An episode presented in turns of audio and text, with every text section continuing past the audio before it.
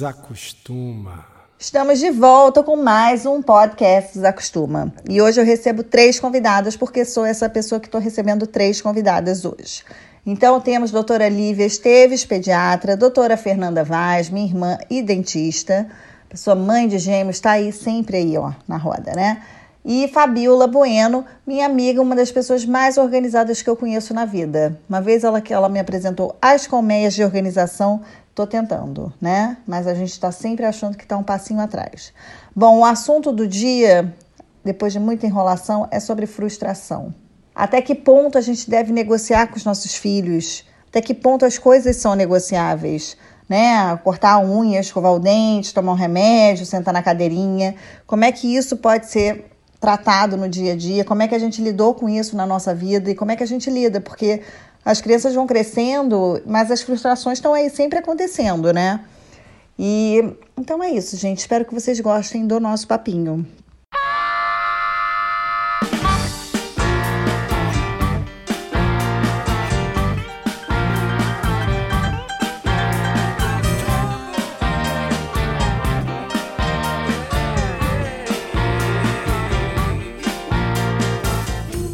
Episódio aqui do nosso podcast da Costuma, com a doutora Lívia Esteves, pediatra. Olá. Com a doutora Fernanda Vaz, dentista e minha irmã. Oi. E com a nossa amiga organizadora master, Fabiola. Olá, pessoal. Hoje o assunto do dia. Até que ponto a gente dá limite e faz com que o nosso filho encare a frustração né? Porque a gente tem observado, eu não quero ser aqui uma pessoa que está falando por todo mundo, mas que muitas crianças hoje em dia são privadas da frustração, quando a frustração faz parte de um processo de crescimento muito importante na vida da criança. Óbvio que a gente acha que é difícil, né? Às vezes é muito sofrido para ele, mas é um processo muito importante. Então, eu queria saber de vocês sobre exemplos de frustração dos seus filhos e como é que foi difícil. Quem, quem vai começar? Vai, Fabiola, você é ótima. Já organiza o grupo.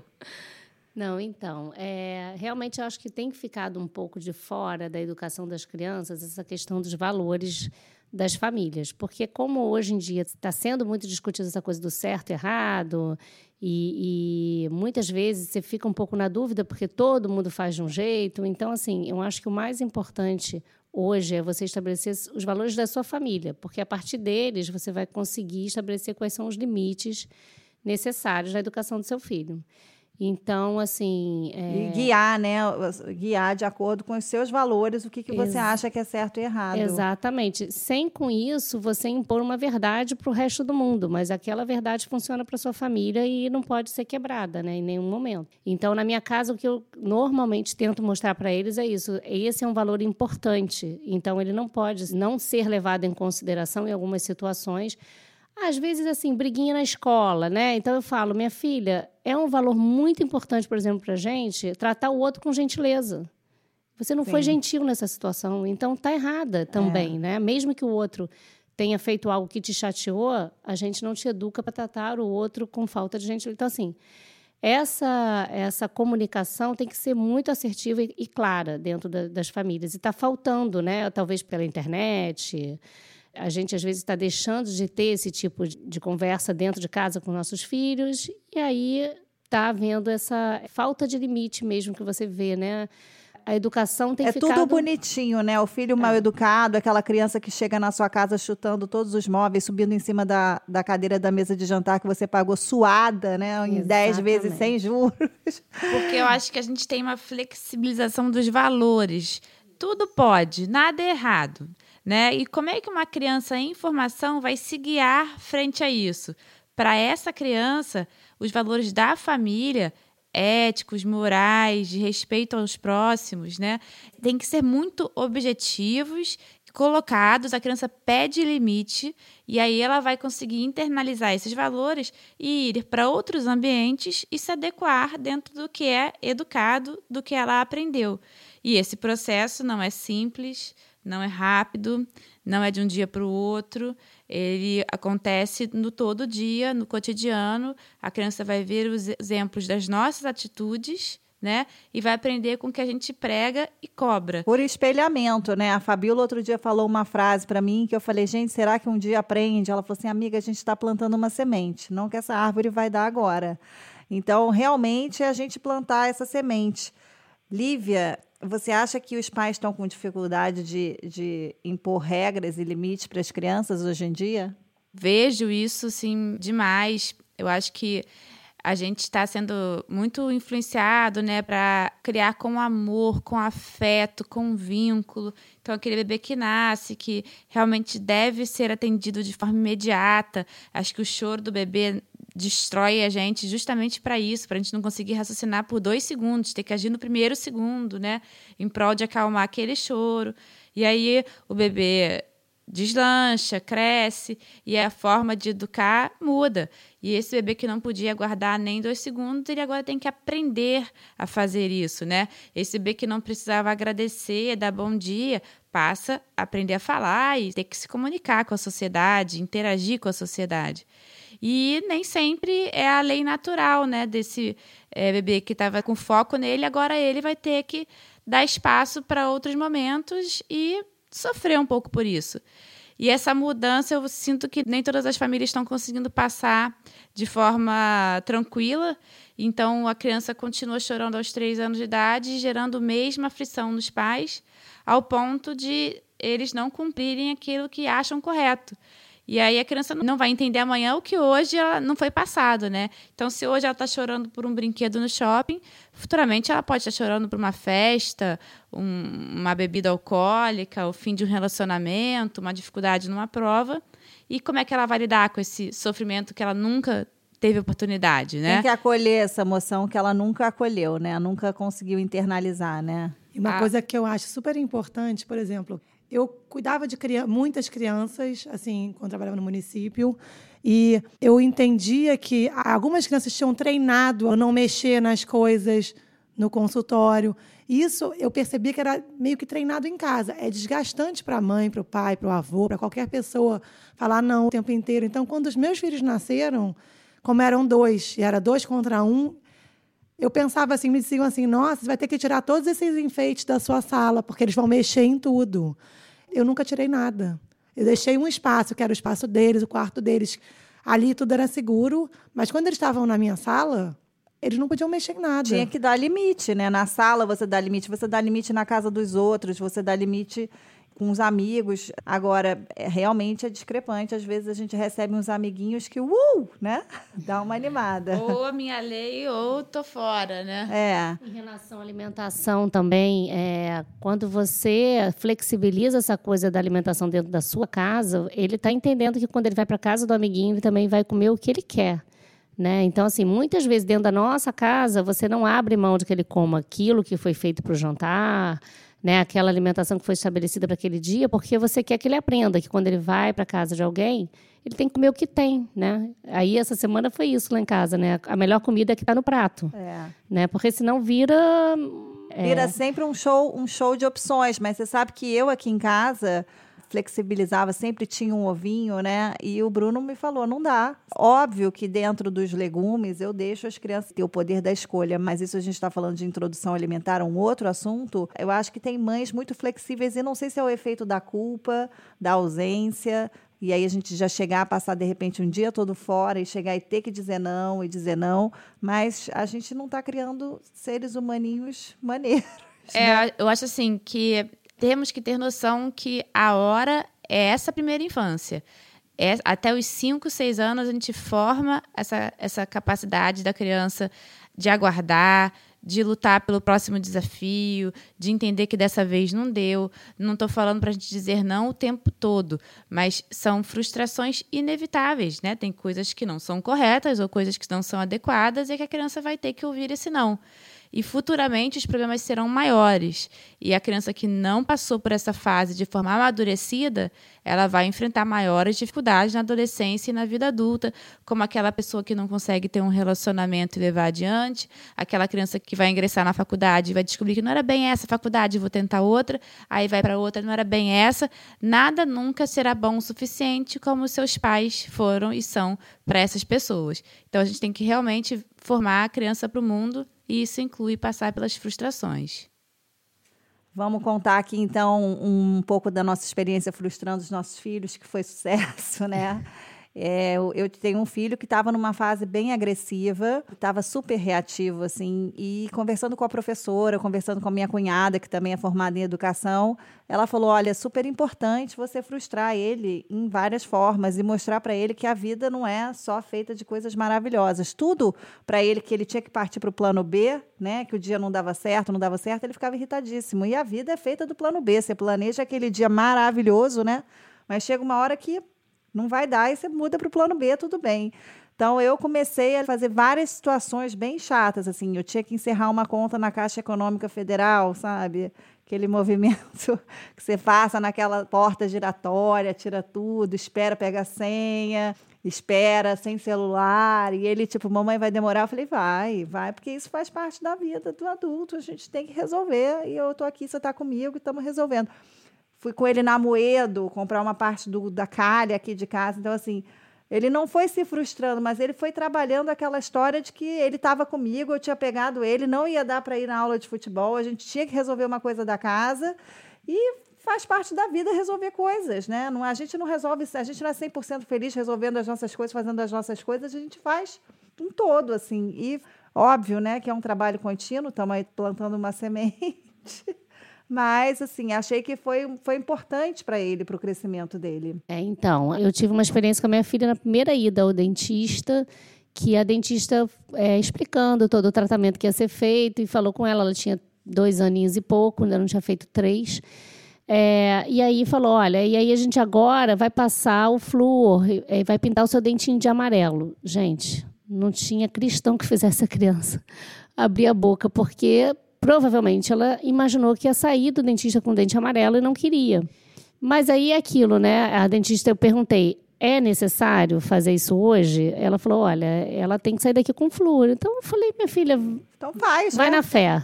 Segura, o que, que precisa Mas fazer? Mas a Fernanda, como dentista, pode contar a experiência dela com as mães. Exatamente, porque não adianta eu poupá-la nesse momento e ela achar que vai sair do dentista sem fazer o que tem que ser feito até o final. Então, dali para frente, ela entendeu que quem manda sou eu, né? Assim, eu e, e, e a dentista, no caso, que é quem está cuidando dela e que tem momentos que ela tem que fazer e acabou. Que não Mas... são negociáveis. Né? Exatamente. Né? Isso eu costumo dizer que tem coisas que não são negociáveis: higiene, saúde, respeito ao próximo, educação, né? Algumas outras coisas, sim, a gente pode negociar, mas tem coisas negociáveis. Gente, você já começa uma situação aqui que eu me lembrei, frustrando o seu filho quando ele não quer sentar na cadeirinha do carro, né? Na cadeirinha, no carrinho que você não é negociável isso assim. Como é que você vai negociar se você está dirigindo o filho dá aquele ataque, vira um S, você força ele para tipo meu filho, desculpa aí, mas na, você vai na cadeirinha. Antes, te... é. Que criança quer tomar remédio? Que Ai, criança quer gente. tomar o antibiótico? Que criança quer abrir a boca no dentista, né? Então quero saber o milagre que a Fernanda faz para abrir a boca e deixar a boca aberta, porque eu para examinar às vezes realmente é uma ginástica, sair todo mundo suado, né? Passando aqui para agradecer quem? A nossa patrocinadora, a pessoa que está fazendo esse podcast se tornar realidade. E nesse momento é a Cook Gastronomia. Na Cook você encontra receita de chefes renomados e vem todos os ingredientes porcionados na medida certa. Os ingredientes são todos frescos, naturais e orgânicos. E você vai lá e vai para a cozinha e vai fazer aquele prato e vai ser sucesso. Tem foto, tá tudo explicado, gente. Eu quero ver todo mundo na cozinha. Você encontra a Cook aqui no Shopping Leblon, no Rio de Janeiro, ou você pode encontrar no site cook.com.br, Cook com K. Cook, K-U-K-E. Beijo! Fernanda, então conta pra gente a, no, a sua mágica para fazer a criança abrir a boquinha bem fofa e ficar de boca aberta, né? Então, a mágica a gente fica suada também, sabe, Lívia? Bastante suada às vezes. Logicamente que dá para ter um toque, brincar e fazer a criança entender e ajudar. Tem algumas crianças que, mesmo assim, não querem, não gostam. Não gostam de, de abrir a boca para nada, para a mãe, não querem ficar paradas. Então, assim, o que eu sempre converso com as mães é que é muito mais importante, naquele momento, você mostrar para ela que precisa fazer, que aquilo não vai ser tão ruim quanto ela imagina porque depois ela pode vir para o dentista numa situação de dor E aí vai ser muito pior. Agora, não dá para dizer para a criança, ai, se você não abrir a boca, você vai ficar com um bicho enorme, assim, assado, porque ela vai criando na cabeça dela um medo, um pânico, uma coisa tão grande que aquele bicho vai ficando cada vez maior, que depois até eu tô com medo do bicho. É, não, e, e, aquela mãe que é super psicológica também, né? Nossa, você vai tomar uma injeção enorme, né? Tipo assim, você fala, vai no pediatra, olha, vai ter a injeção, vai ter é, vacina. Gente, prepara a criança que vai. Eu, vai... eu lembro da Roseli Saião falando uma vez que a gente assistiu uma palestra lá na escola das crianças em primária, falou: tem certas coisas que a gente não negocia, que a gente fala, vai ser por bem ou por mal. E aí a gente segura. E meu filho é um grande exemplo disso. Por quê? Para cortar as unhas, ele nunca gostou. Então, até ele fazer acho que uns quatro anos, talvez cinco. Ele chorava de suar, né? Ele suava, eram duas, três pessoas segurando ele e a quarta eu cortando as unhas. Só que, assim, o não cortar as unhas, ele se arranhava. Ele arranhava a irmã, arranhava os amigos na escola. Tinha, juntava toda a sujeira do Rio de Janeiro. Ficava com aquela unha preta. Então, toda semana tinha aquele momento que era cortar as unhas. Eu lembro que a minha funcionária de casa falava assim: precisa mesmo de cortar a unha. A senhora não quer cortar com ele dormindo? Eu dizia, de maneira nenhuma, ele tem que entender que a unha não desaparece, que você precisa cortar. E aí ele foi crescendo e foi entendendo, nunca foi. Ele até hoje não é feliz para cortar as unhas, mas eu já meio que ensinei a ele. Se você lembrar de cortar a sua unha, você cortar ela direito, eu não vou cortar, não vou fazer nada. Eu tive a mesma experiência da Fernanda. A menina tinha uma facilidade de se frustrar enorme por muito pouco. E o menino era bem tranquilo, exceto para escovar o dente e cortar as unhas. Então, diariamente, tinha que escovar o dente mais de uma vez ao dia, sempre um show, e cortar as unhas, sempre outro show. E já ela, não. O, o, o cotidiano era cheio de shows, mas as coisas mais difíceis, entre aspas, eram mais fáceis. Então, educar não tem regra, a gente tem que entender. Cada filho é um filho. E a gente tem, tem que, estar, é o quê? Preparada para o show, né? Abriu a cortina, fechou a cortina juntos e Shallow não. não, e lembrando sempre que eu falo, eu, eu mesma falo para mim nessas horas, é assim, caramba, eu sou o adulto, né? Então, assim, quem ah, tem é que estar controlada né? E mostrar um pouco de tranquilidade, mesmo na hora do desespero, sou eu. Porque eu vejo, às vezes, muitas mães, assim, entram no desespero da criança e entram no embate de igual para igual, né? Isso deve ter muito no consultório das meninas, né? É, assim. Embate e negociação. Só que negociar saúde com uma criança de três anos é um pouco difícil, né? Nem, é então, é... o adulto da relação tem que, às vezes, ter autoridade suficiente para isso também essa negociação também existe na alimentação, gente. A quantidade de gente que fala meu filho não come, não come, não come. É o ato, o simples ato de botar no prato, de estar ali todo dia, entendeu? E se não comer, você não faz daquilo ali também um, um, uma grande coisa, mas ele vai te ver comendo, vai estar ali no seu prato, já é um, já é um passo, sabe? E não, e para comer nada como a fome. A minha filha, uma vez, falaram para mim. Ela era super difícil. Eu comecei com toda a paciência do mundo. Eu fazia desenho, massinha, Acho teatrinho. que foi uma das crianças mais seletivas que eu já vi na é, vida. Mas assim, eu era seletiva quando criança. Eu tinha uma certa, vamos dizer, eu fazia tudo com muita Empatia, gentileza. né? Porque a minha mãe não tinha. Minha mãe, coitada, não, mãe, não fica triste. Mas ela falava, abre a boca, Já. mastiga, engole. Uma régua Era do lado. tudo, uma régua, ela batia uma régua na mesa tá. e era, tinha um compasso. E eu sofria eu não era seletiva para escolher, mas eu era na quantidade. Eu comia pouco. E a minha filha era na a diversidade. A gente depois vai falar sobre isso, né, Lívia? É, total. E aí o que, que aconteceu? Quando chegou um dia que eu chamei uma pessoa e ela falou assim: Fernanda, se você deixar ela sem comer porque ela não quis comer a comida, ela não vai morrer de inanição. Eu, tá bom. Precisei de um dia, tá? de ter coragem e falar: ah, você não quer? Então tudo bem, não precisa comer, pode dormir. Acabou. Entendeu? Recolhe o, o, prato. Eu fiz isso outro Guarda dia aqui. Geladeira. Eu fiz isso outro dia aqui, rolou uma, uma malcriação e eu tirei. E aí, depois de duas horas, eu estou morrendo de fome. Eu falei, olha, a cantina fechou. O jantar já foi servido, né? Não tem. Então, assim, realmente tem que ter, a gente ter, realmente a adulta ali da situação somos nós. Né? Exatamente. E, e, saber exatamente. Acho que a gente tem que ter até escrito o que, que não é negociável, para você não se perder, entendeu? Aí faz, você lê. Faz lá o manual: remédio, cadeirinha, carrinho. Cinto. Né?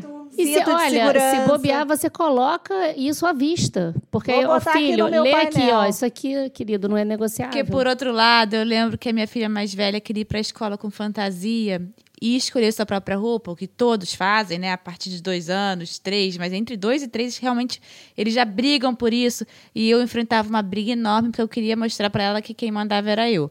Já o segundo eu percebi que aquilo era uma bobeira da minha parte, porque não era das coisas inegociáveis, e cedi. E ele ia que nem um doidinho para a escola, ao ponto de eu ser chamada. E a, e a escola deles é bem tranquila, né? É, então, só para informar que seria legal se ele usasse uniforme e tudo. Mas aí realmente a professora cobrou isso dele e ele mesmo já veio, mãe, eu tenho que ir de uniforme. Aí eu, beleza, então vai. Internalizou, então, né, é, que ele tinha uma, uma regra. Briga, uma briga que eu fiz ao contrário, que também foi bobeira da minha parte, assim, querer mandar em tudo, né? Nossa, os meus, eu nunca mais consegui imaginar, pensar em negociar com gêmeos que roupa que eles iam para a escola, já que tinha uniforme. Compensação, eles levavam um monte de coisa para o colégio. Eles levavam a casa inteira, porque aí ela deixava, né? Porque já, já que ia todo mundo de uniforme, levava carrinho de gêmeos, com bonecos gêmeos. Eu ia buscar os três na escola, eu tinha que saber para estar tá com a mala preparada para o carregamento. O Lucas levava uma caixa de impressora bem grande. É, é. E a caixa ia e voltava Mas igual. isso, isso eles, né? Isso para eles era negociável, tá ok. Aí você dá toda a moral, né? Porque na hora de tomar o antibiótico, é, é, isso um pouco, você escolher suas guerras diárias. Escolher porque senão, suas batalhas, exatamente. É, você vai passar o dia inteiro. E aí a maternidade vira uma coisa pesada. Um peso, é. Não precisa ser, né? Então tá, amores, muito obrigada. Acho que a gente falou demais, mas a gente falou, né, coisas importantes. Beijo. Beijo. Beijo.